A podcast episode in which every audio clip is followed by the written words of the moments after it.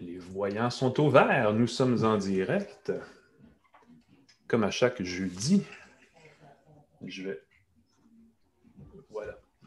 À une tasse de tech. C'est de balado hebdomadaire. À raison de plus d'une quarantaine de fois par année maintenant, au rythme où on est allé euh, depuis le début de l'année 2020. Euh, avec mon bon ami Pascal Forget. Bonjour Pascal. Bonjour Alain McKenna. Comment allez-vous?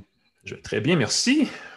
Euh, ça va être une bonne, conversation. On va avoir aujourd'hui avec euh, euh, François William Croteau, qui écoute, son, titre est très long. C'est le maire de l'arrondissement de Rosemont, la Petite Patrie, entre autres. c'est aussi le responsable du dossier de la ville intelligente au conseil de ville de la ville de Montréal. Et c'est la partie de l'affaire qui nous intéresse le plus, évidemment. Euh, et dans cette capacité-là, il supervise euh, les euh, activités du laboratoire d'innovation urbaine de Montréal qui a présenté avant hier, parce que lundi c'était congé, une charte sur l'utilisation des données numériques dans un contexte de ville intelligente. Donc, quoi faire, quoi ne pas faire pour, comme je, l'expliquais un peu dans, le préambule, pour éviter que la ville de Montréal tombe du côté obscur de la gestion des données. C'est quand même pas banal. Euh, et ensuite. Très drôle. J'ai parlé on a parlé avec lui un petit peu euh, avant d'entrer en onde. Et puis déjà, j'ai appris des choses. Alors, si la ville intéresse, la, la ville intelligente, ça vous intéresse, la gestion des données, euh, si vous êtes habitant de la ville de Montréal ou des autres villes aussi, voir ce que votre ville peut faire. Je pense que ça, ça va être captivant comme conversation. Oui, puis je reste moi sur la rive sud. Je suis un banlieusard, tout ce qui est plus 4-5-0, hmm, disons-le comme ça. Et je constate ici une incompréhension de ce qu'est la ville intelligente au niveau des administrations municipales. Donc, Montréal a un rôle de leader à jouer au Québec, au moins dans ce créneau-là. Et je pense que la charte, c'est une bonne idée parce que ça permet d'encadrer. Euh, on va en parler tout à l'heure donc avec M. Croteau. Après ça, on va avoir euh, le casque qui est en train de se charger, parce que je voulais vous montrer deux, trois trucs. Euh, le casque Oculus Quest 2, deuxième génération, qui a été mis en vente officiellement cette semaine euh, par Oculus, barre oblique Facebook, qui est. bon, Facebook. On parle de protection de données numériques, justement. Euh, le casque est vraiment cool. Euh, il n'est pas exactement donné, les 460 mais on en parle après. Est-ce qu'on mentionne les commanditaires? Pardon? Les commanditaires du podcast. Il ne faut pas oublier, c'est mon côté directeur oh! des ventes. Je vais juste finir sur l'Oculus Quest 2. c'est tout un. Sérieusement, si vous cherchez quand est-ce que j'entre dans la réalité virtuelle en tant que consommateur, amateur de jeux, c'est euh, un excellent choix à faire. Euh, mm. Que ce soit pour le brancher avec un PC pour avoir les jeux de Steam, entre autres, ou d'autres plateformes de VR, ou pour l'avoir de façon autonome, sans fil et tout le kit. Euh, c'est une super plateforme. Tu nous parles maintenant ou tu veux faire les actus? Comment tu veux, Écoute, bonjour Startup, TELUS, Banque Nationale, GoDaddy.ca. Simplement les mentionner, c'est ce qui permet au podcast de, ben, de, aux gens qui animent le podcast de manger. puis euh, ça permet aussi, si vous, avez envie de participer, ça nous permet de faire mieux et mm. plus souvent et de donner plus d'informations. On veut aller chaque jour un peu plus loin. Exact. Voilà, c'est juste ça. C'est correct, ça. Je suis à l'aise avec ça. Euh, ce qui nous permet de parler d'un autre sujet, parce que là, les actualités sont assez chargées quand même cette semaine, mine de rien. Ben oui. Euh, il s'est passé quelque chose d'assez intéressant du côté de Cupertino, pas plus tard que mardi. Parle-nous de ça un peu. Les nouveaux iPhones, la 5G, plein d'affaires. Pas un, mais quatre nouveaux iPhones. L'iPhone 12, l'iPhone 12 mini, le Pro, le Pro Max. Et ils sont compatibles avec le 5G. Le thème de la présentation, c'était High Speed, Hello Vitesse. Mm-hmm. Donc, euh, le téléphone va être compatible avec les fameux euh, réseaux 5G. C'est le premier iPhone à être compatible avec le réseau 5G. Euh, on sait que les concurrents ont déjà, annoncé des téléphones compatibles depuis un petit bout, mais là, c'est le premier iPhone, alors ça suscite un certain enthousiasme. Euh, puis le mini, euh, vraiment, je pense que ça va plaire aux gens qui veulent un, téléphone compact. Il y a beaucoup de gens qui trouvent que les gros téléphones sont trop gros. 5,4 pouces, un écran OLED, donc on n'a plus d'écran Dell. c'est encore une fois, Apple commence à non, mais euh, c'est drôle que tous les, autres, tous les autres manufacturiers étaient passés aux écrans OLED. Euh, mais Apple a décidé que c'était la norme. Euh, on peut avoir acheté un iPhone 12 entre 5,4 pouces et 6,7 pouces. Mm-hmm. L'écran n'est pas 120 Hz. Moi, je m'attendais qu'avec le, le, thème High Speed, l'écran aussi allait avoir un taux de rafraîchissement plus rapide. On s'est contenté du 5G, ce qui est déjà beaucoup. La différence de 120 Hz, on s'entend que ce n'est pas nécessairement perceptible pour la majorité des gens. Euh, c'est le processeur A14. Ça, c'est vraiment chouette. Ce serait 50% plus rapide que la compétition, je le crois. Euh, autant au niveau des graphiques que de la capacité de traitement des données du processeur comme tel. Euh, et on a annoncé le retour de MagSafe, euh, le connecteur magnétique qui permettait de charger les ordinateurs portables MacBook sans que ça brise si on accrochait le fil. Donc, ça permet de faire de la recherche par induction de façon plus précise. Ça colle avec des petits aimants à l'arrière du téléphone. Et ça permet aussi d'ajouter des accessoires magnétiques, dont un petit portefeuille qui peut être décollé et qui permet quand même de recharger son téléphone sans avoir besoin de l'enlever, ce qui est assez chouette.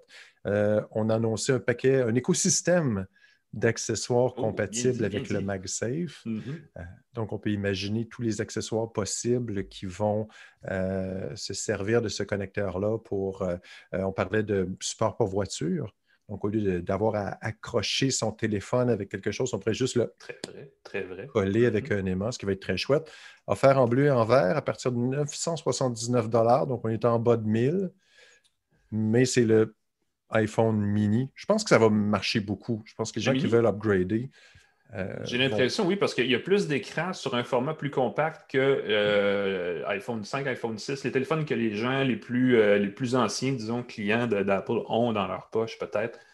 moi, j'ai parlé après la conférence à des analystes un peu plus détachés, évidemment, parce qu'on veut avoir une opinion externe de ces choses-là, parce que, évidemment, c'est toujours le téléphone le plus puissant jamais produit par Apple. Par Apple ce qu'on disait, c'est que quand on présente un téléphone, un nouveau téléphone, peu importe la marque, c'est la batterie, l'écran, la caméra. Là, on a beaucoup parlé de 5G. Il y avait des gens de Verizon, qui est un opérateur américain sur scène, qui disaient on lance notre réseau 5G mur à mur maintenant, aujourd'hui même, pour fitter un peu avec l'annonce.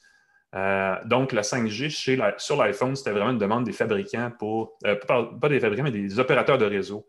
Euh, Bell a été cité entre autres dans la conférence pour dire eux, ils veulent ça pour pousser officiellement la 5G. C'est une façon de dire aux gens, on en parle depuis assez longtemps, mais là, si l'iPhone est là, ça veut dire que c'est le moment ou jamais. Euh, pour les consommateurs, ça ne changera pas grand-chose. L'antenne 5G se connecte quand c'est nécessaire de le faire, donc c'est quelque chose qui est relativement transparent. Sinon, on est en LTE. le gain va être. de toute façon, les réseaux au Canada ne sont pas encore assez, euh, assez grands ou assez importants pour que ça fasse une différence. Donc, c'est vraiment on est à cheval entre deux, on est en, deux situations en ce moment, puis c'est un peu ce que représente cet iPhone-là. J'ai hâte de voir les chiffres de vente éventuellement. Euh, cette semaine, Apple dévoile, ou en tout cas dans les prochains jours, dévoile ses résultats trimestriels aussi. Ça, c'est plus sérieux. Euh, mais ça va être intéressant de suivre aussi si on fait cette présentation-là juste quelques jours avant pour un peu masquer des mauvais résultats des derniers, trois mois. Mm. Ça va être intéressant de voir ça aussi. Ah.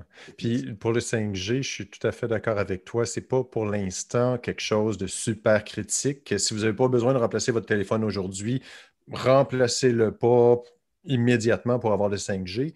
Ça vaut la peine d'attendre. Mais pour quelqu'un qui remplace son téléphone, euh, qui veut remplacer son téléphone maintenant, il se protège pour le futur. Il se future-proof un petit peu. Donc, pour les gens qui veulent remplacer leur iPhone 6, par exemple, vont passer au iPhone 12, vont pouvoir l'utiliser pour les 3, 4, cinq prochaines années euh, et vont profiter du 5G qui va sûrement se déployer. Parce est prêt pour le, fameux millimeter wave là, qui est la prochaine génération de réseau. Fait que ça va durer effectivement assez longtemps de ce point de vue. C'est une bonne façon de se future-proofer. J'ai hâte de voir le euh, HomePod mini. Beaucoup de monde parlé, beaucoup de gens ont parlé de ça. Et ce qui ne devrait pas être un gros sujet, mais le prix, hein, 130 Oh, c'est bien trop cher, euh, puis il va s'en vendre pareil. Là.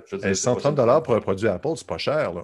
Euh, les concurrents sont à 100 que pour un produit Apple et pour une clientèle qui est déjà acquise, c'est pas très cher. C'est ça. Malgré l'absence de Spotify. Donc, clairement, Apple cherche à euh, enfermer les gens dans leur écosystème, ce qui est déjà le cas pour bien des gens qui ont probablement déjà Apple Music ou qui vont s'abonner à Apple One, le service tout inclus qui va arriver éventuellement. Je pense que c'est une logique de, marketing. Qui Et c'est ça, le truc avec le HomePod mini qu'il faut savoir, c'est à peu près gros comme une canette de boisson gazeuse. Ça diffuse la musique en utilisant euh, euh, ce qu'on appelle computer, euh, computing audio. Ouais, computational audio, c'est comme computational un audio. Apple, effectivement. Ben, c'est quelque chose qui est utilisé par la plupart des manufacturiers depuis un petit bout de temps qui permet d'optimiser le son dans la pièce Sonos le fait entre autres. Euh, ce n'est pas compatible avec Spotify.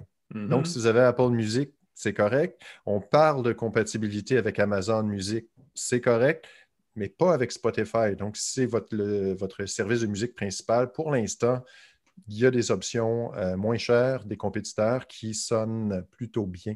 Euh, mais, évidemment, euh, c'est un produit Apple. Donc, si vous avez Apple Music, gâtez-vous, c'est vraiment. Ça va être dans beaucoup de bonnes Noël, je pense. La théorie, c'est que Apple considère que le marché de la maison connectée, entre autres choses, n'est pas aussi avancé que la plupart des gens qui critiquent le retard d'Apple dans ce créneau-là l'imaginent. Et j'ai l'impression qu'effectivement, Apple a toujours une stratégie d'embarquer dans un marché quand le la courbe adopte la partie palette de la courbe hockey stick, comme on dit en bon anglais. Donc, quand elle se met à fiou à décoller, Apple arrive à peu près là. Puis je pense qu'on est encore dans une lente pente croissante. On n'est pas encore à la place où ils aimeraient que ce soit.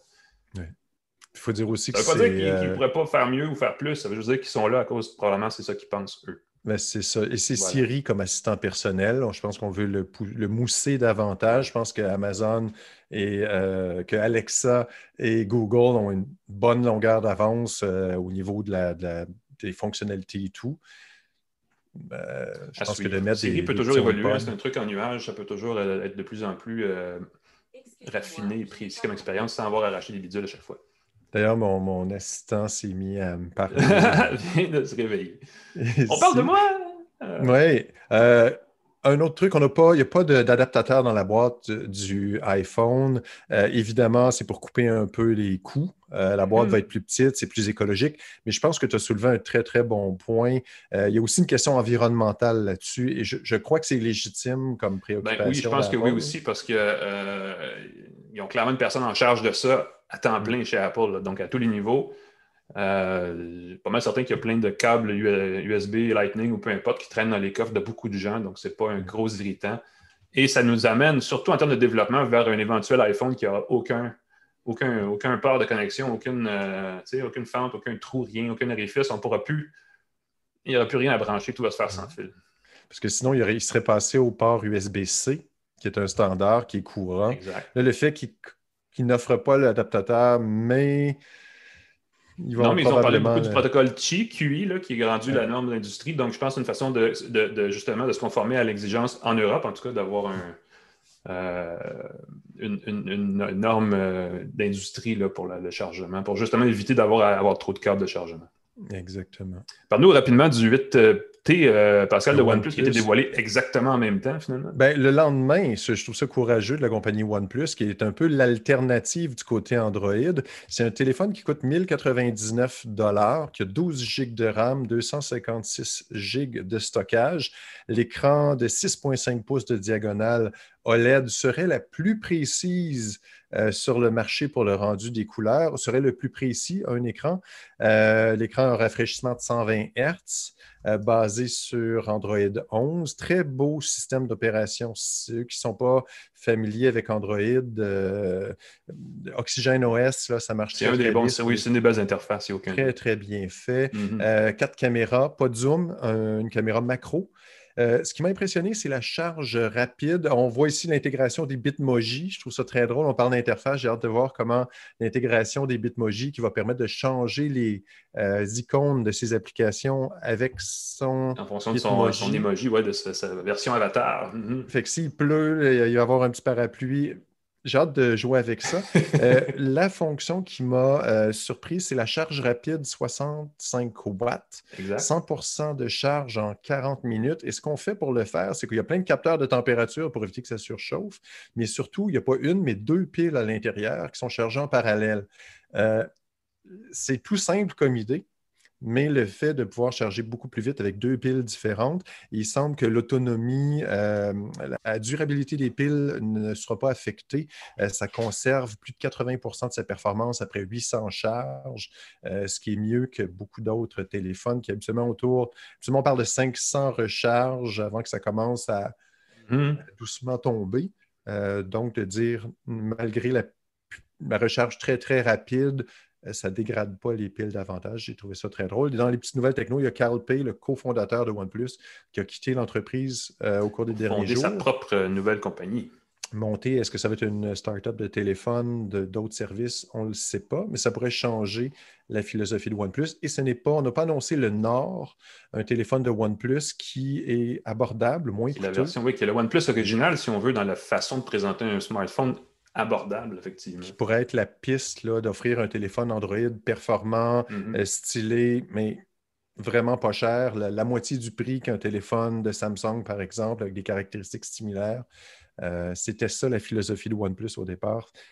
Le Nord s'en vient, en Amérique du Nord. J'ai un bon feeling là-dessus. À suivre. Merci Pascal. On va passer à notre segment invité, si tu le veux bien. Oui. Et c'est là, je te laisse nous présenter le segment officiellement. Exactement. C'est une présentation de GoDaddy. GoDaddy qui offre un moyen facile de créer un site web personnalisé et professionnel pour votre entreprise. Euh, il faut le mentionner, c'est godaddy.ca, commanditaire du segment. Si votre site web ressemble à quelque chose qui a été fait en 1990, regardez ce que vous pouvez faire en cinq minutes avec godaddy.ca et donnez-moi-en des nouvelles. Vous allez être impressionné. C'est tout. Beau travail. godaddy.ca. Euh, on va parler de ville intelligente euh, cette semaine.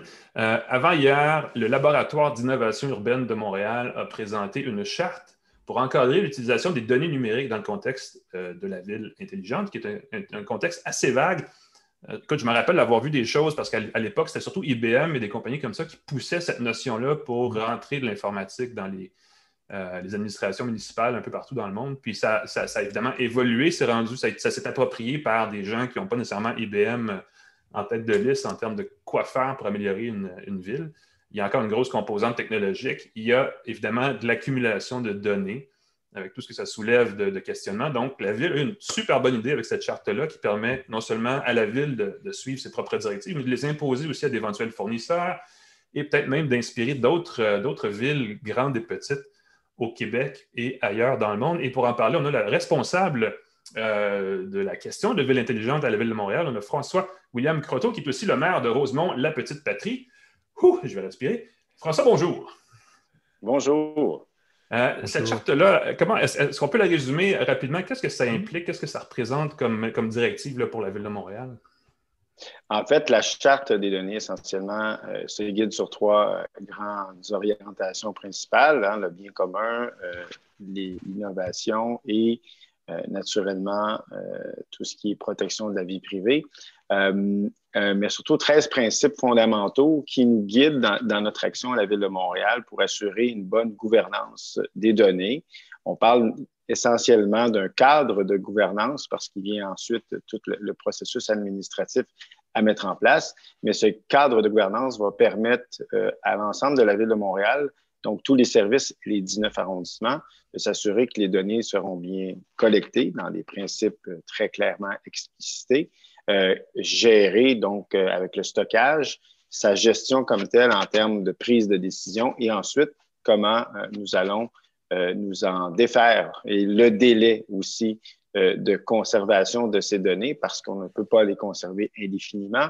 Mm-hmm. il y a des coûts liés à ça, mais pas juste des coûts financiers, des coûts environnementaux. Donc, on englobe l'ensemble des je dirais, des inquiétudes de la population qui est légitime en matière de confidentialité, euh, de pourquoi on collecte les données, quels sont les usages et aussi quels sont euh, les impacts environnementaux euh, d'une collecte aussi importante de données, parce que la Ville de Montréal collecte naturellement beaucoup de données dans l'ensemble de ses processus administratifs. Ça, s'applique aussi aux fournisseurs de services que la Ville compte utiliser dans, le déploiement de services de, de Ville intelligente. Est-ce que ça les engage à respecter ça dans la dans leurs opérations à l'extérieur de ce que vous faites avec eux ou si c'est vraiment juste une façon de dire non, nous, c'est la seule chose qu'on veut faire, c'est ça et les respecter dans le cadre de ce que la Ville de Montréal fait? Actuellement, on n'a pas de contraintes légales envers euh, les fournisseurs de services qui ne sont pas directement liés au Conseil de la Ville de Montréal. Euh, donc, euh, ce n'est pas une charte qui est contraignante au point de vue législatif ou légal.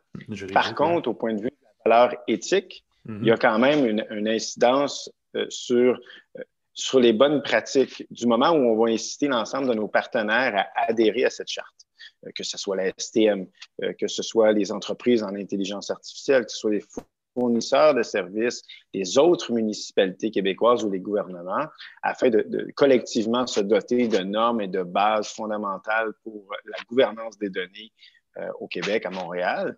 Euh, ça devient difficile pour une organisation de ne pas respecter ces principes qui sont établis et reconnus. C'est mm-hmm. pourquoi la charte, un des éléments qui est important de souligner, c'est une charte qui va être évolutive. Donc, on a publié la première version c'est une charte qui a été faite en collaboration avec des universitaires, avec d'autres villes, avec des gens en éthique des données, donc des professionnels. Euh, mais ce qui va être important pour nous, c'est qu'elle puisse évoluer au fil des enjeux euh, sociaux, économiques, environnementaux, mais aussi des questionnements éthiques qui, peuvent se passer ou peut-être euh, des zones d'ombre qu'on n'a pas clarifiées avec, avec la charte et qu'au cours de route, on pourra découvrir et venir faire des corrections. Donc, les gens vont pouvoir continuer à la commenter, continuer à la faire évoluer.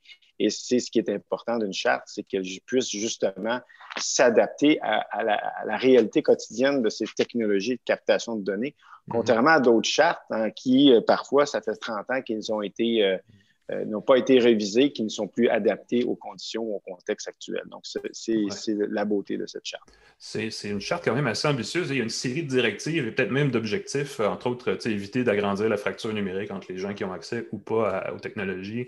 Euh, il y a une question de participation citoyenne aussi, d'engager les gens et de respect justement de l'environnement et des, principes de gouvernance généraux. en termes de participation citoyenne, est-ce que cette charte-là a été faite en consultation avec les citoyens de Montréal? Tout à fait. L'année dernière, euh, même il y a plus, plus d'une année, je dirais, euh, on parle de 18 mois, on a publié, je dirais, un, ébauche de charte euh, publique. On a mis en fait un Google Doc sur, disponible sur Internet euh, l'ébauche était publique et on a invité l'ensemble de la communauté à directement mettre leurs commentaires dans le Google Doc qui était disponible en ligne. Et l'ensemble de ces euh, données, ces informations, ces commentaires, ces demandes de modification a été, pour la plupart, euh, a permis une intégration, une modification, une clarification et un ébauche ou un, projet de, charte beaucoup plus précis. Euh, comme on a aussi travaillé avec euh, des centres de recherche, des universitaires et des partenaires dans le domaine. Donc, à la fois, les citoyens ont été interpellés à collaborer et à participer pleinement à son écriture, à la fois aussi les différentes organisations de la société civile et partenaires ont été impliqués. Donc, c'est un travail qui a été fait vraiment en pleine euh, participation. et on s'est inspiré aussi des meilleures pratiques de d'autres municipalités partout dans le monde. Donc, c'est vraiment un processus démocratique, transparent, complet pour cette écriture parlons un petit peu justement des autres municipalités. Évidemment, Montréal n'a pas un rôle obligatoire d'être le leader dans quoi que ce soit par rapport à d'autres municipalités, mais euh, moi, je suis, sur la rive sud et ici, j'ai été impliqué dans un comité de ville intelligente de la municipalité où j'habite et euh, il y avait sur le comité des gens qui avaient peur de, de Facebook et des, données. Il y avait beaucoup d'incompréhension sur ce que ça signifiait et ce que ça ne signifiait pas pour une municipalité et euh, sur quels sont les premiers exemples d'application de ça qui sont vraiment bénéfiques aux, citoyens. Mm-hmm. Où est-ce que vous situez Montréal? Là-dedans? Est-ce que vous voulez vraiment prendre peut-être le lead là-dessus, devenir une, référence pour d'autres municipalités au Québec? Ou est-ce que vous faites vos affaires puis euh, chacun est dans son coin? Comment ça, se passe par rapport à ça? Ben, c'est une bonne question parce que justement, euh, on ne travaille pas en vase clos. Naturellement, Montréal est la métropole, a la plus grande capacité financière et technique d'opérationnalité, ce type de, euh, projet. Et on est en discussion, par contre, avec le caucus des grandes villes, avec les autres municipalités québécoises, avec l'UMQ, pour que quand Montréal réalise ce type de projet, parce que nous avons la capacité financière et technique de le réaliser, que ça puisse percoler au sein des autres municipalités. Donc, on est toujours en lien direct avec l'UMQ et les autres municipalités pour ce faire. Et plusieurs de nos projets qu'on a réalisés récemment, et c'est ça qui est important de mentionner, nous les avons faits aussi en collaboration pour que ce que Montréal fait puisse être récupéré sans frais par les autres municipalités pour aider l'ensemble de la collectivité parce qu'au point de vue numérique, il n'y a pas de frontières. Mm. Euh, ces données-là, donc, euh, ça a un impact. Et par la suite, on travaille aussi avec le gouvernement du Québec pour, pour essayer de venir euh, combler des lacunes au point de vue légal qui empêchent les villes de mieux agir en matière de données. Euh, qu'on parle, par exemple, une, de, une, des failles qui est quand même importante et qui, par laquelle c'est difficile pour nous de pouvoir légiférer. On s'est fortement influencé de la ville de Nice pour écrire cette charte-là, mais en France, mm l'État français et la ville de Nice peut exiger que le stockage des données soit en territoire français ou européen. Au Canada, au Québec, à cause des accords de libre-échange avec les États-Unis, on ne peut pas exiger d'un fournisseur que les données soient stockées en territoire hmm. québécois, par exemple. Ah oui. On ne peut donc euh, exiger cette. Euh, de là, euh, une, une, des, une, des facettes importantes de la charte, c'est tendre à la souveraineté numérique, hmm. c'est-à-dire nous-mêmes nos propres données dans nos propres serveurs. Donc, être propriétaire de nos serveurs, stocker nos propres données, contrôler les accès de sécurité, contrôler ce qu'on fait avec ces données-là, que ce ne soit pas un tiers qui possède nos données. ça, c'est fondamental euh, dans la charte des données. Et c'est pourquoi aussi on va inviter euh, les autres partenaires à venir aussi stocker leurs données euh, et les rendre publiques sur le site de données ouvertes de la Ville de Montréal. Donc, par mm. exemple, on pourrait inviter des, des gens à, venir déposer leurs données en stockage et de, ne pas dépendre de fournisseurs extérieurs et d'être souverain au point de vue numérique. C'est ce que Lyon a fait et on s'est inspiré de Lyon à cet égard.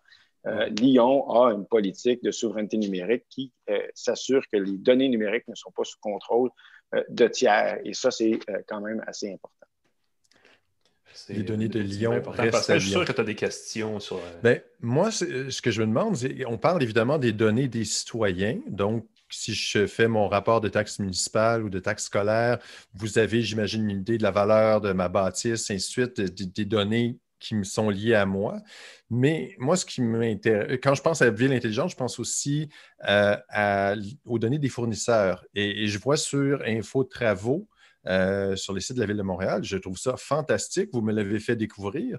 Euh, on voit tous les travaux mais aussi si on clique sur le travaux, euh, sur le, chantier, on, a de l'information sur le fournisseur, on a de l'information sur, pas sur le fournisseur, mais sur ce qui se fait dans ce coin-là. Où est-ce que ça peut aller euh, dans d'autres villes ou dans le futur? Si on a plus d'informations, je, pense par exemple, d'indiquer qui fait le chantier, voir dans 20 ans euh, si tel entrepreneur a fait des meilleurs travaux que d'autres, et ainsi de suite. Qu'est-ce que c'est le futur de la ville intelligente ou le futur proche, disons? Bien, en fait, un des éléments euh, qui est quand même important pour nous, c'est euh, lorsqu'on fait de la collecte de données, euh, essentiellement, c'est que cette donnée nous aide à prendre des décisions et non mhm. pas uniquement de collecter des données pour collecter des données. et dans la charte, c'est un des aspects lorsqu'on parle de sobriété numérique.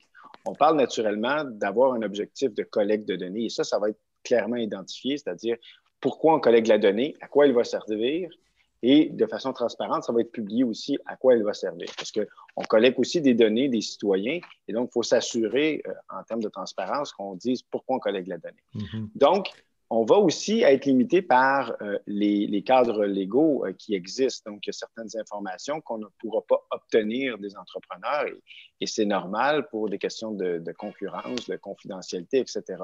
À l'heure actuelle, on est capable d'aller aussi loin que ce que le cadre légal nous permet, mais aussi au point de vue technologique, les systèmes de la ville n'ont pas nécessairement toutes les mêmes performances euh, informatiques et on est en train de mettre à jour l'ensemble de nos systèmes pour qu'ils se parlent davantage, mhm. qui n'est pas tout à fait le cas pour le moment.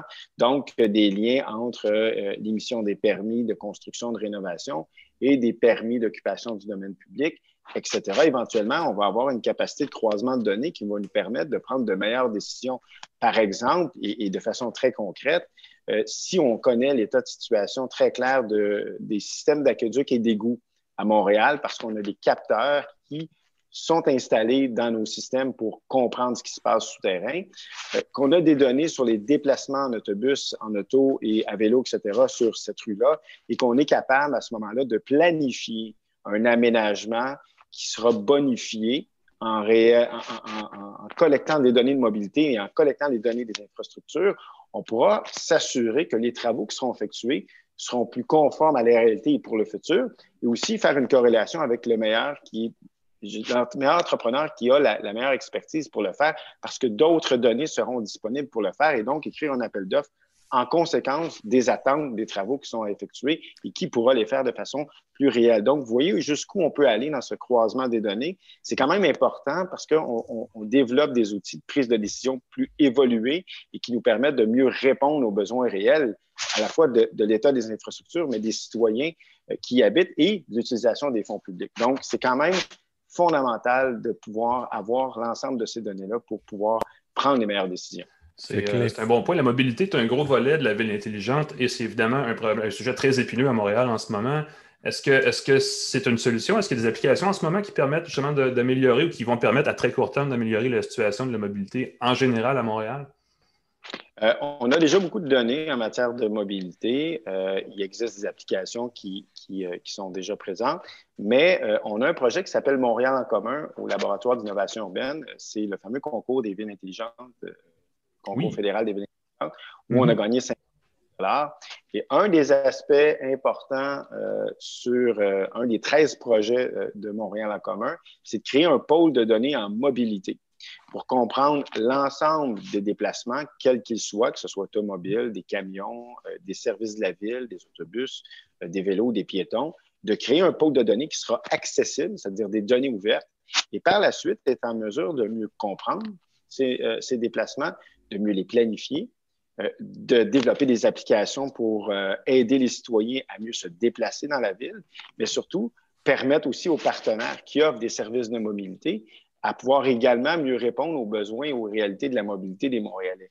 Euh, et ça, c'est actuellement en cours. On travaille à développer ce pôle de données en mobilité qui sera accessible publiquement à l'ensemble de la communauté, c'est-à-dire que ce ne seront pas des données qui seront privées, ce seront des données qui seront publiques et disponibles à tous. Et c'est ce sur quoi on travaille c'est fondamental lorsqu'on parle euh, de données et de ville intelligente. Il faut que on travaille collectivement grâce à l'intelligence collective à amener les citoyens à avoir des meilleurs services.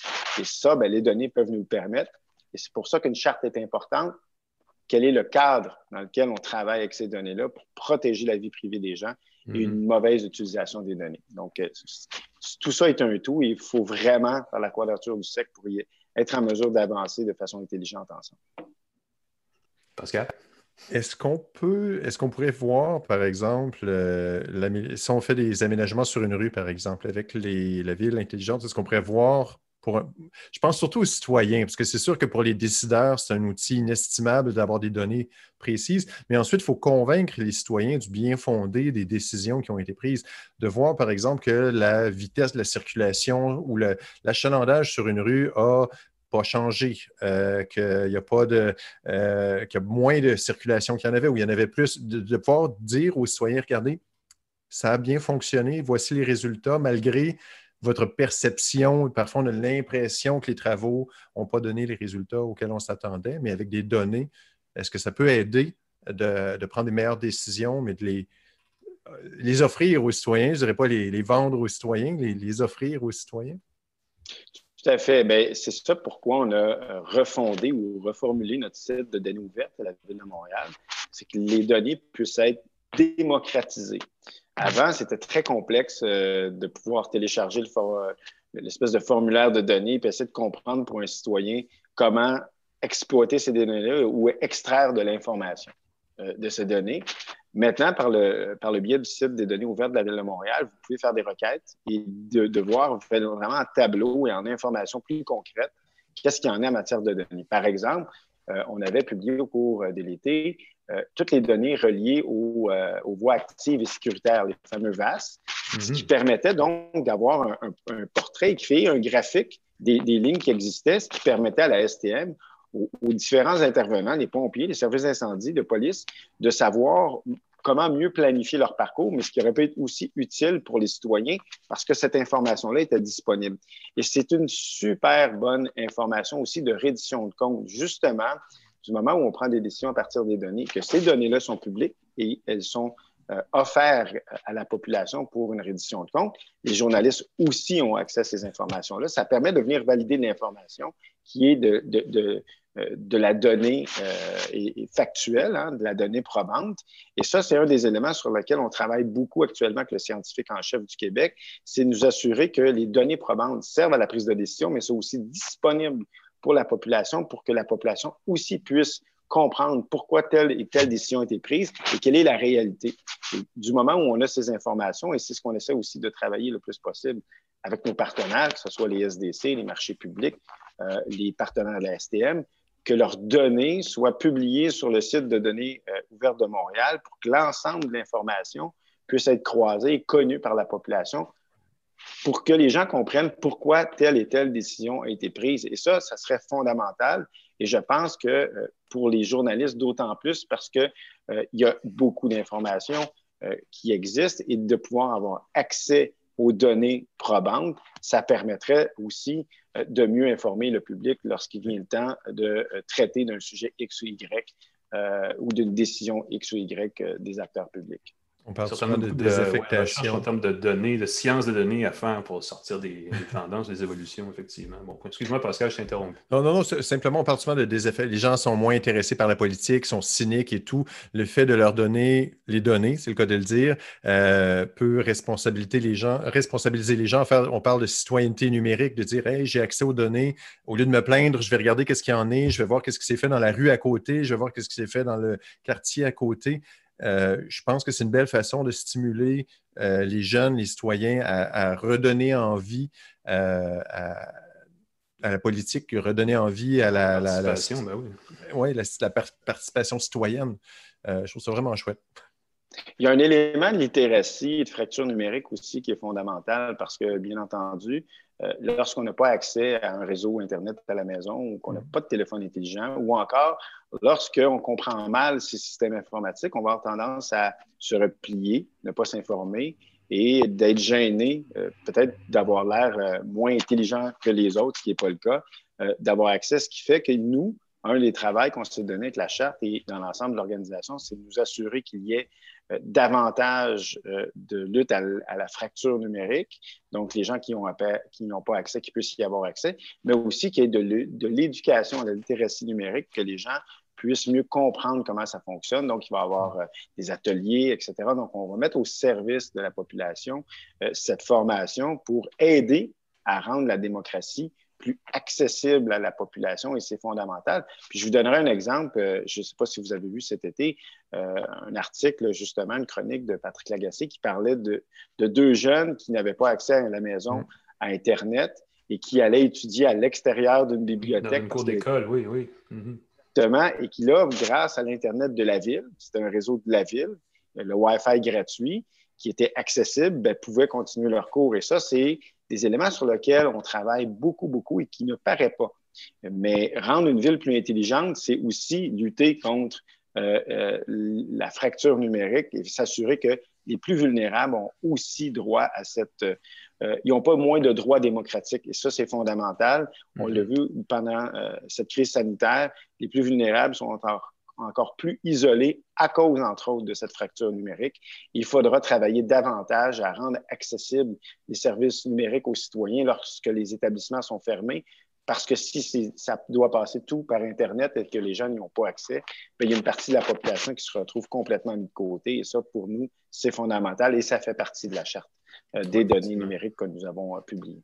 C'est euh, tout, un, tout un débat sur la question d'accès aux technologies, effectivement. Euh, là, la, charte a été euh, donc présentée cette semaine. C'est quoi la prochaine grande étape? Est-ce qu'il y a une manifestation concrète de ville intelligente que les gens vont pouvoir voir dans, dans un avenir proche? Bien, là, on a déposé la charte. Actuellement, on travaille aussi sur euh, le projet de Montréal numérique. On veut se doter d'une vision du numérique à la ville de Montréal qui tient en compte, qui tient en compte naturellement ces éléments de la charte et plusieurs autres éléments qui sont euh, impératifs. Un autre projet qui a été fait en, collaboration et on va être en mesure, d'ici Noël, de rendre public quel sera justement ce Montréal numérique, cette vision du numérique. Et une des bases fondamentales, c'était de garantir euh, des, euh, euh, je dirais, des, bases de services numériques minimum aux citoyens. Donc, à quoi on doit s'attendre comme citoyen, comme service numérique de base? Et on était signataire, nous, de la Déclaration des droits numériques qui est écrite par, par Barcelone. Montréal est une des signataires de cette déclaration du droit numérique. Et un des, des aspects fondamentaux, c'est justement de se doter d'une vision et de services numériques de base à la population. C'est la prochaine étape qui euh, viendra en matière de ville intelligente. Et il y a aussi, comme je disais, Montréal en commun qui est en cours. Il y a plusieurs projets qui sont déjà en, réalisation qui vont nous permettre de faire avancer plusieurs euh, éléments euh, sur les projets. Et d'autres aspects qui, qui, qui, sont en lien avec les données, on l'a traité récemment.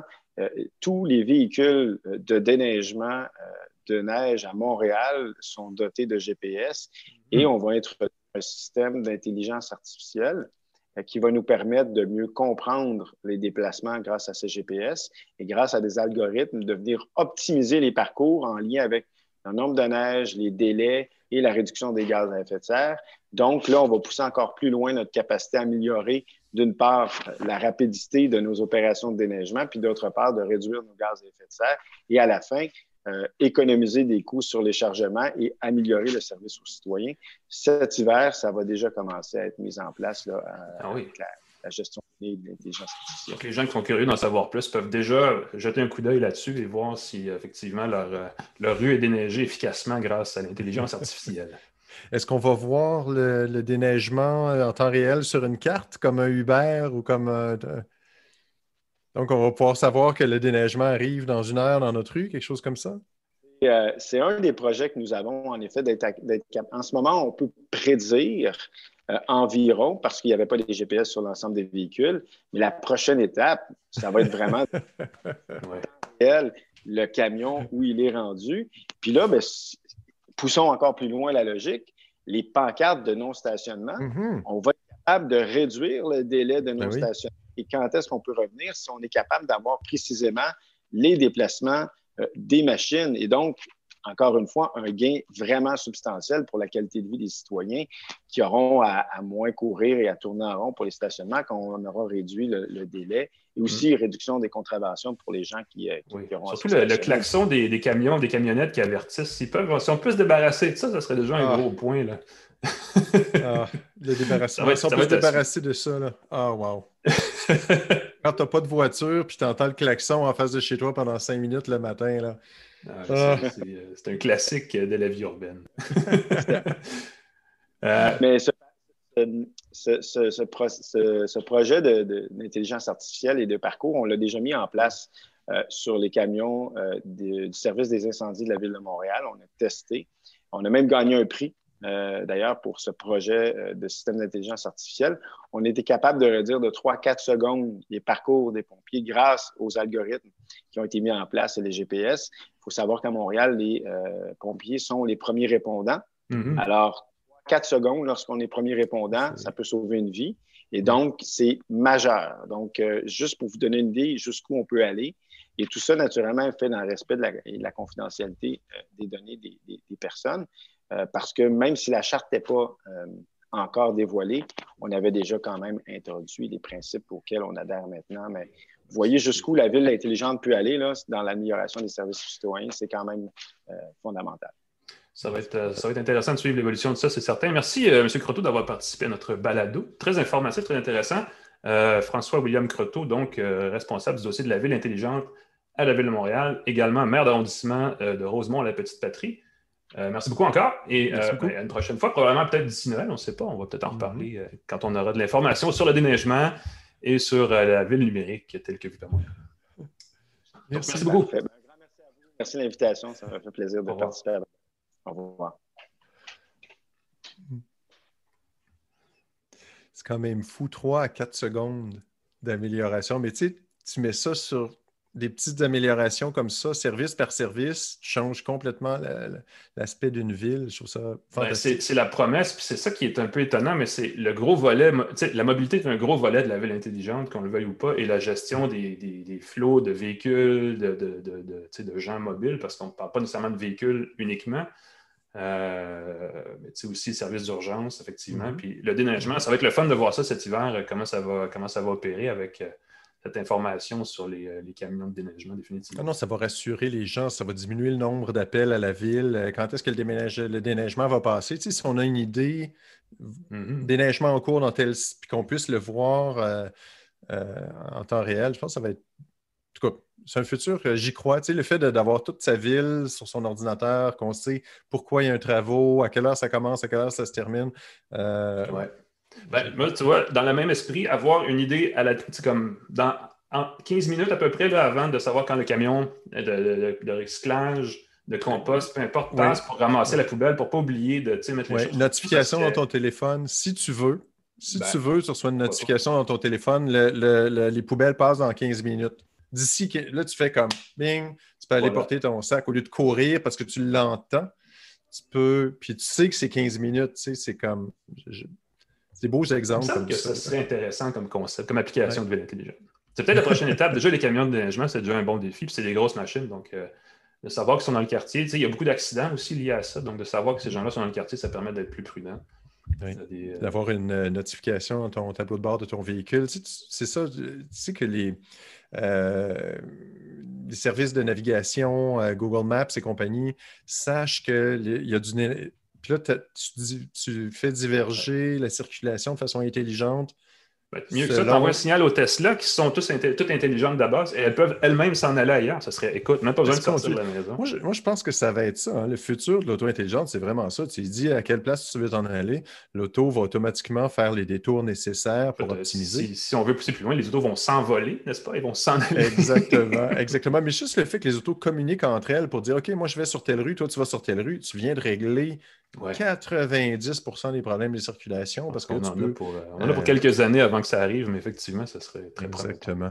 Oculus Quest, maîtrise. Parlant de rêver, ben oui, ah, je présente la bête. C'est la deuxième génération de, du casque Quest d'Oculus, qui est maintenant une filiale à part entière de Facebook. Mhm. Euh, l'appareil s'améliore euh, notablement à bien des niveaux, évidemment au niveau technique. Euh, l'affichage est bonifié. On parle d'une résolution de 1834 par 1920 pixels par œil, ce qui est quand même pas rien. Hmm. Hmm. Euh, on n'a plus l'effet, ce qu'on appelle l'effet de euh, porte moustiquaire quand on voit les, espaces entre les pixels sur certains affichages. Donc là, c'est vraiment un affichage très lisse, des images très nettes. C'est vraiment bien fait. on a amélioré aussi la façon qu'on qu'on euh, produit le son. C'est, en anglais, ils disent c'est de l'audio positionnel en 3D. C'est-à-dire que, quand, évidemment, ça, s'ajuste en fonction de comment on se situe dans l'environnement virtuel où on se trouve. Et une des choses qui ont été, qui ont été faites, je vais vous le montrer parce que j'en ai eu ici, euh, on a déplacé les, euh, les, petits, petits, écouteurs à l'extérieur du casque dans le début de la sangle ici. Hmm. Ça, les, ça les situe à peu près au niveau de l'oreille. Mhm. ce qui permet de créer une similé en biophonie là, virtuelle qui est assez convaincante parce que, tu vois, on joue à des jeux et il se passe quelque chose en arrière et on, le sait que ça vient en arrière parce qu'on l'entend. Euh, ce qui est pas mal plus efficace que la version du casque précédente qui n'avait pas, pas ce niveau de raffinement sonore-là.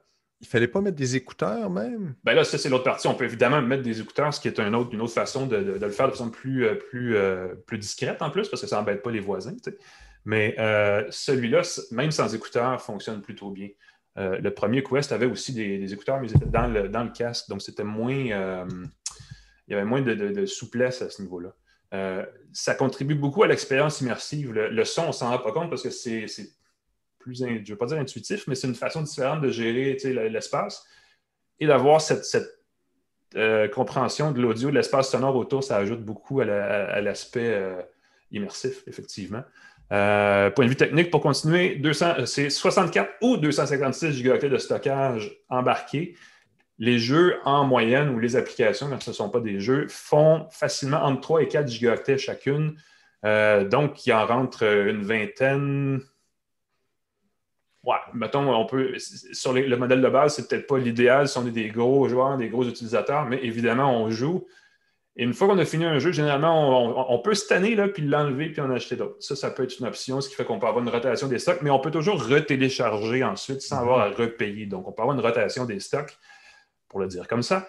Euh, Parce que je trouve qu'ils sont tout petits, les jeux. 3-4 gigs, euh, les jeux sur les consoles de jeux, c'est 100, 100, 100 gigs, euh, oui, 80 effectivement, et, c'est, euh, étant donné que tu en parles, je vais le dire, c'est un, moi, c'est un des problèmes que j'ai avec l'Oculus, comme bien des, des choses qui sont simili-mobiles ou réalité virtuelle, c'est que l'expérience pour le prix payé, les jeux, souvent, c'est assez limité. C'est ça. C'est ce que je me dis. On est comme à la première génération de réalité virtuelle sur bien des jeux, et ça paraît parce que c'est un peu limité. On a une idée, deux, trois mouvements de base, on développe un, scénario autour de ça très, très linéaire, et c'est ça ton jeu. Puis là, tu joues, tu en as pour écoute, deux heures, trois heures pour compléter, peu importe le jeu, et c'est fini, et ça vient coûter 40 Donc, ce n'est pas nécessairement une aubaine. Euh, c'est un peu limité, évidemment, dans l'environnement mobile du Quest, parce que le Quest fonctionne de façon entièrement autonome. On peut l'utiliser euh, sans fil. Euh, évidemment, il se positionne très bien dans l'espace. Il y a des capteurs d'espace, dans le fond, des capteurs qui lui permettent de savoir où sont les obstacles, où sont les objets. On a aussi raffiné les, contrôleurs. Moi, je préférais l'ergonomie du contrôleur précédent, qui est un petit peu plus arrondi, mais ce qui est le fun avec lui, c'est qu'il est plus facile à détecter. Il y a un petit, un, petit élément lumineux en haut qui permet au casque de le voir. Donc, pour les mouvements, les, fins mouvements plus précis, ça marche mieux. Euh, ce qui est incroyable avec ce contrôleur-là, c'est qu'il détecte la pression des doigts euh, quasiment individuelle. Donc, au moins de l'index et du majeur et du pouce. Donc, il peut savoir quand on lève les doigts, il peut reproduire le mouvement dans un environnement virtuel où on doit attraper des objets faire des gestes avec les mains qui sont plus précis que juste donner un coup de poing ou n'importe quoi.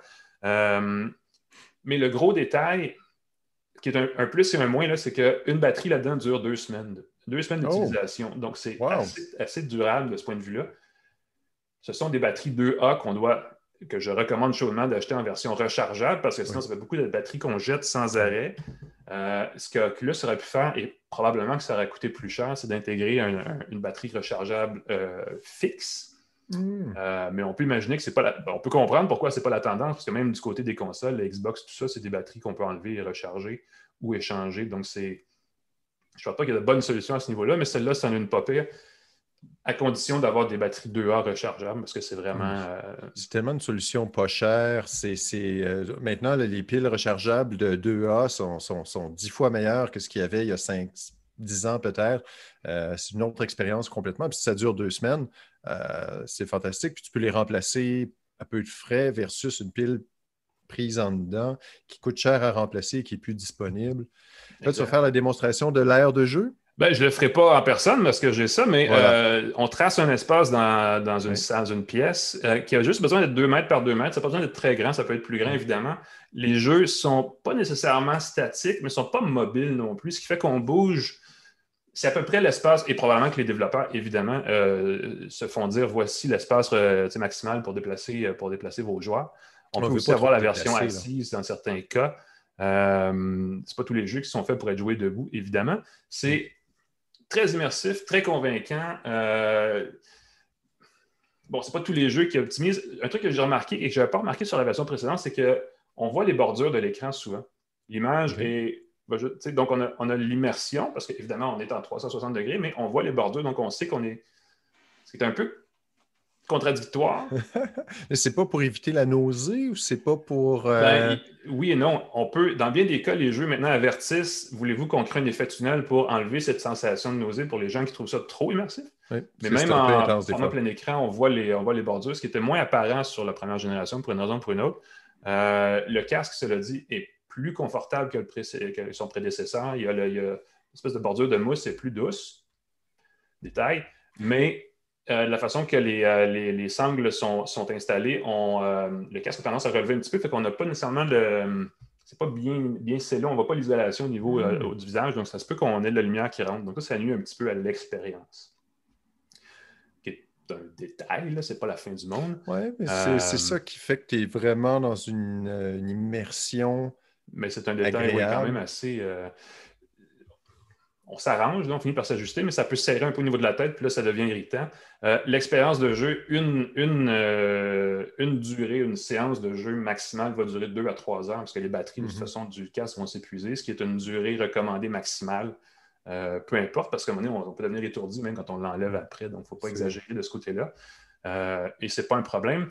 ce qui est intéressant, c'est que ce casque-là intègre mieux la, la fonction Oculus Link qui permet de brancher le casque par USB-C dans un ordinateur. Ça prend une carte graphique assez puissante quand même. Ce n'est pas tous les, euh, ordinateurs personnels qui sont euh, compatibles avec euh, Oculus Link, mais ça donne accès au jeu du Oculus Rift, qui est un casque pas mal plus costaud et qui a évidemment un, catalogue de jeux plus sophistiqué aussi. Donc ça, c'est un gros plus. Et si on, sans beaucoup d'efforts, on peut aussi installer une passerelle pour jouer des jeux sur Steam, Steam VR, qui a aussi beaucoup de jeux euh, notamment Half-Life Alix, qui était très populaire euh, il y a quelques mois, qui n'est pas disponible sur la plateforme Oculus, mais qui l'est sur Steam. Et donc, on peut élargir le, catalogue de jeux. Euh, un détail sur cet appareil-là, les jeux en français, l'offre de contenu en français est assez bonne. J'ai été surpris parce qu'avec les enfants, qui évidemment sont des utilisateurs compulsifs, impulsifs et sans, comme, dès qu'ils l'essaient, ils l'adoptent et ils jouent beaucoup le fait d'avoir des jeux en français qui sont euh, souvent des quêtes, des casse-têtes, des choses plus, euh, plus intellectuelles ou plus cérébrales que juste du hack and slash, du cogne et frappe et tout ça. Là. Euh, ça, ajoute une belle, une belle dimension ludique parce qu'il y a des jeux effectivement qui sont familiaux. et quand c'est en français, c'est un gros plus naturellement parce que les enfants au Québec, on se comprend, il faut que ce soit en français, c'est mm-hmm. très important. Et là-dessus, Oculus fait du bon travail. Un truc qui m'agace, c'est que Oculus étant une filiale de Facebook, il y a une intégration poussée des, comptes Facebook et de la plateforme Facebook, mais à mon avis, c'est inutile parce que, je veux dire, honnêtement, on peut se retrouver entre joueurs et on aurait pu le faire aussi à travers une plateforme qui n'est pas intégrée à Facebook, puis ça aurait été aussi simple. mais, Facebook, tentaculaire au possible, faut faire avec. Là. Évidemment, c'est un, un mince irritant, ça ne change pas grand-chose. Euh, mais ça peut, ça peut poser des problèmes, surtout avec les enfants qui vont vouloir jouer à ça et qui vont vouloir se trouver. Ça force un peu ces, ces, jeunes-là à euh, s'accrocher à Facebook, ce qui n'est peut-être pas l'idéal.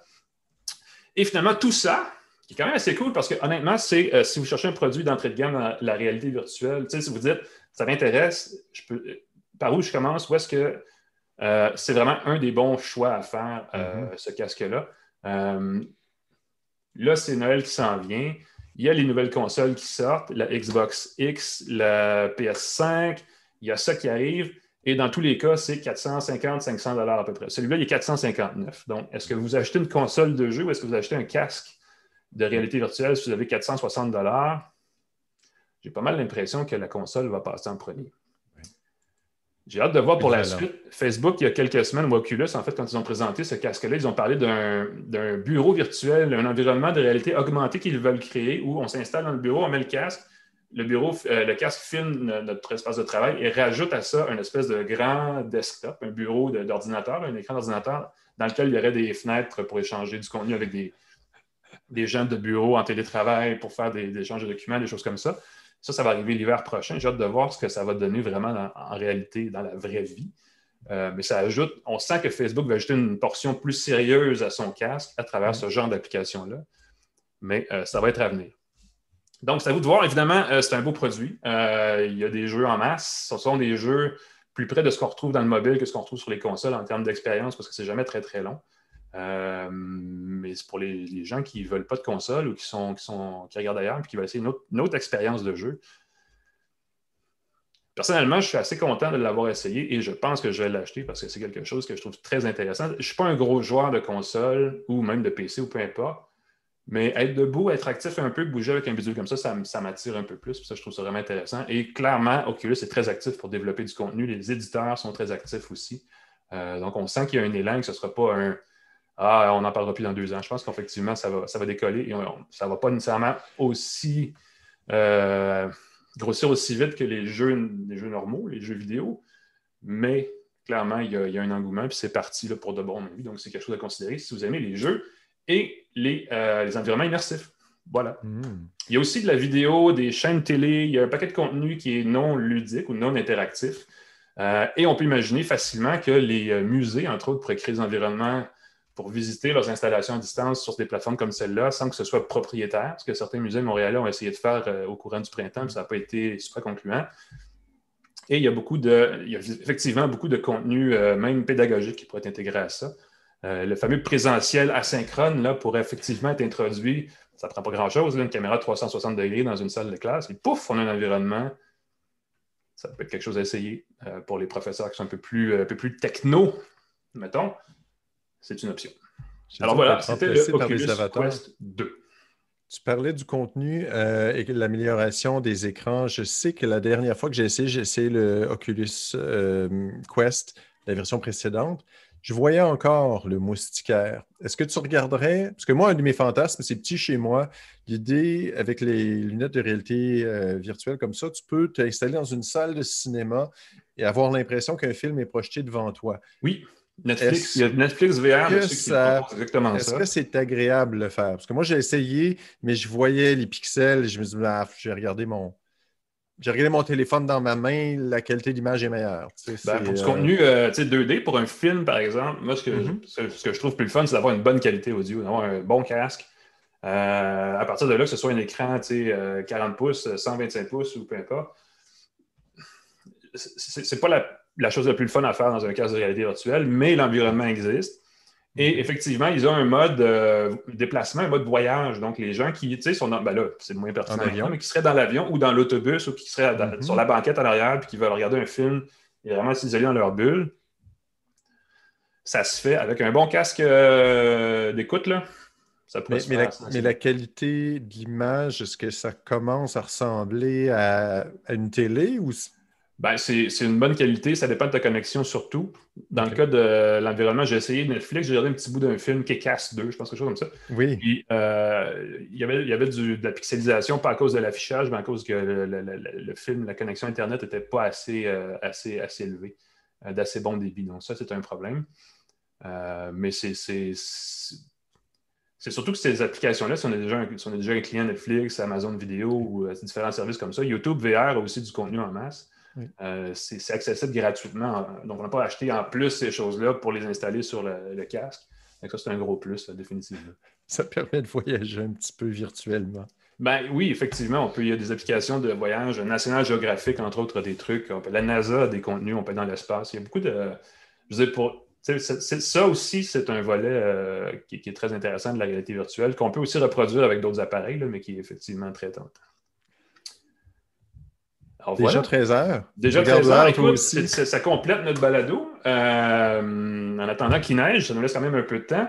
On a d'autres balados qui s'en viennent, une tasse de tech. Notamment jeudi prochain, on a déjà euh, confirmé une invitée, Céline Lee, qui est la responsable d'Alexa chez Amazon Canada. Oh! Madame Lee parle français, ce qui, m'apparaît important, et va nous parler d'Alexa et de ce que Amazon fait à Montréal pour Alexa, parce qu'il y a du développement qui se fait ici euh, donc, on va parler de ces choses-là et des nouveaux, j'espère, en tout cas, on va voir, il faut que je confirme, des nouveaux échos et des, nouvelles, des nouveaux appareils qui ont été présentés dans les dernières semaines euh, par Amazon pour donner vie à Alexa, n'est-ce pas? Il y en a un pour la voiture qui a été revampé, Amazon Echo Auto. Je pense qu'il y a une version euh, améliorée.